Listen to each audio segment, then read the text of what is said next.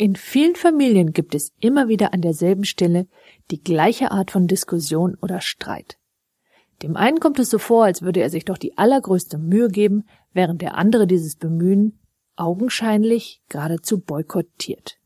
Mein Name ist Sandra Eversberg und wenn Sie wissen wollen, wie Sie aus den immer wiederkehrenden Diskussionen endlich herauskommen, dann bleiben Sie jetzt dran.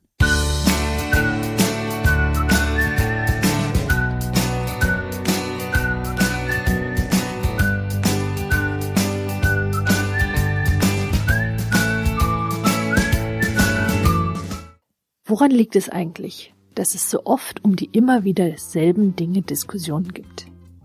Da ist zum Beispiel die Ehefrau, die bei mir sitzt und sagt, es gibt immer wieder Streit ums Essen.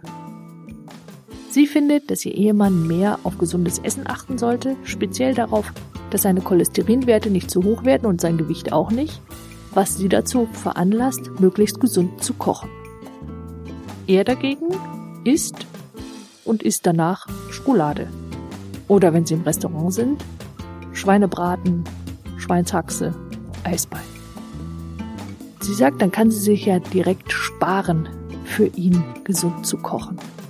Und ich glaube, das Thema ist nicht das Essen, also das Essen an sich, sondern das Thema, das dahinter liegt und worum es eigentlich geht, ist die Frage der Selbstbestimmung.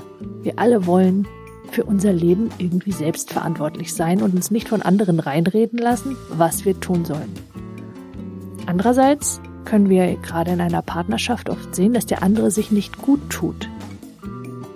Und wenn das unserem Wertesystem widerspricht, dann sind wir schnell dabei, für ihn mitzuentscheiden. Oder sie, je nachdem.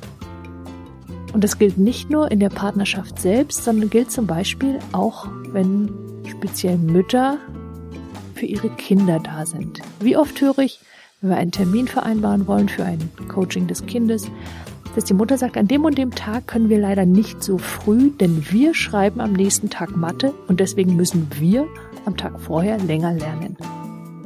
Dabei ist doch ganz eindeutig, dass das Lernen an und für sich in den Verantwortungsbereich des Kindes fällt. Was animiert also jemand anderen, diese Verantwortung so zu übernehmen dass er davon spricht, als wäre es die seine. Und ich denke, das Thema ist das gleiche wie in unserem Ehepaarbeispiel. Der eine sieht nicht, dass der andere sich darum kümmert, findet aber, dass er es tun sollte und übernimmt kurzerhand die Verantwortung. Was dann dazu führt, dass der andere sich in seiner Selbstbestimmung gekränkt fühlt und nun anfängt, dagegen zu argumentieren. Dabei geht es ja gar nicht um die Sache. Selbst wenn die Kinder fragen, wissen die ganz genau, dass sie lernen müssten. Oder in unserem Beispiel mit dem Ehemann, wenn wir ihn fragen würden, würde er sicherlich antworten, dass gesundes Essen vermutlich eine ziemlich gute Idee wäre. Was der andere nun tun kann, ist eher eine Frage des Unterstützung anbietens. Und das Ganze eskaliert deswegen so oft, weil wir so sehr davon ausgehen, dass wir selbst recht haben. Anders gewendet, wenn wir glauben, der andere nimmt seine Verantwortung nicht wahr, dann glauben wir im Grunde, er nimmt seine Verantwortung nicht richtig wahr. Und dieses Recht haben, das macht die Sache so kompliziert. Und das ist das, worum es dann eigentlich geht und warum es an der Stelle so oft Streit gibt. Was kann man denn nun anders machen? Mein Rat an Sie. Finden Sie für sich selbst zunächst einmal heraus, wessen Verantwortung ist es denn da bei der Sache, um die es geht? Übernehmen Sie wirklich Ihre Verantwortung oder versuchen Sie, die Verantwortung des anderen zu übernehmen, damit er sich verdammt nochmal richtig verhält? Gesund essen, lernen, was es auch immer ist, was Sie denken. Wenn Sie das auseinanderklamüsert haben, ist der erste Schritt getan. Der zweite Schritt ist nun, herauszufinden, ob der andere denn das auch überhaupt so findet. Es könnte sein, dass dem anderen in unserem Essensbeispiel es viel wichtiger ist, auch mal über die Stränge zu schlagen und es sich gut gehen zu lassen. Und dann könnte man darüber diskutieren, wenn man das dann wollte, ob das wirklich sein müsste, sieben Tage die Woche. Oder ob man nicht irgendwie einen Kompromiss finden kann. Denn was dahinter steht, ist ja in diesem Fall, wenn ich die Angst um die Gesundheit des anderen habe, dass er irgendwann nicht mehr da ist. Und dann kommt noch etwas hinzu, was mit anderen Worten in etwa heißt, wenn du mich wirklich lieben würdest, dann würdest du auf dich acht geben. Und jetzt ist man auf einmal selbst betroffen, was die ganze Geschichte noch verschärft. Also Schritt eins: nehmen Sie gerade Ihre Verantwortung wahr oder die seine? Und Schritt zwei: worum geht es eigentlich wirklich? Was ist die Frage dahinter, die Sie stellen können? Und vielleicht könnte das sogar dazu führen, dass wenn Sie beginnen, den anderen zu fragen, was er sich wünscht, dass dann eine ziemlich ähnliche Antwort kommt. Ich wünsche mir, dass du gesund für mich kochst, aber nun kann er Ihnen keinen Vorwurf machen. Jetzt haben wir ja in unseren Beispielen vorwiegend Frauen gehabt. Also die Mutter, die für ihren Sohn in dem Fall die Hausaufgaben mitmacht oder sich zuständig fühlt für die guten Noten, die der Junge in der Schule schreiben soll. Oder aber die Ehefrau, die besonders gesund kocht, damit ihr Mann gesund bleibt. Tun Männer das eigentlich auch?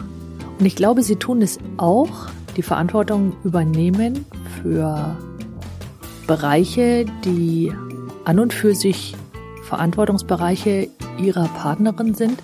Sie tun das nur ein bisschen anders. Zum Beispiel neigen sie dazu, Entscheidungen zu treffen in Bereichen, die eigentlich Verantwortungsbereich der Partnerin sind. Das heißt, wenn Ihre Partnerin Ihnen vorwirft, dass sie nicht gefragt wurde und Sie haben irgendeine Entscheidung getroffen, dann liegt die Vermutung nahe, dass das genau der Bereich ist, den sie als ihren Verantwortungsbereich angesehen hat. Und dann wird es Zeit, einmal darüber nachzudenken. So, und damit diese Diskussionen also ein Ende haben, fassen wir das nochmal kurz zusammen. Als erstes kriegen Sie klar, wer wofür die Verantwortung trägt, tragen sollte. Und alleine das führt meistens dazu, dass Diskussionen verschoben werden. Nur um das klarzukriegen. Das bedeutet nicht, dass sie sich für den anderen nicht mehr interessieren, so nach dem Motto, das ist jetzt deine Sache und dann mach doch, was du willst, sondern dass sie ein Gespräch darüber führen, was der eine oder der andere für richtig hält. Letztlich ist es ein Gespräch über ihre Werte. Was ist ihnen wichtig? Alleine klar zu bekommen, wer wofür die Verantwortung trägt, hilft lästige Diskussionen darüber zu vermeiden. Und wenn Sie diesen Beitrag interessant fanden, dann twittern Sie ihn weiter, schenken ihm ein Gefällt mir auf Facebook oder ein Google. Oder Sie leiten ihn einfach weiter an einen Freund oder einen Bekannten.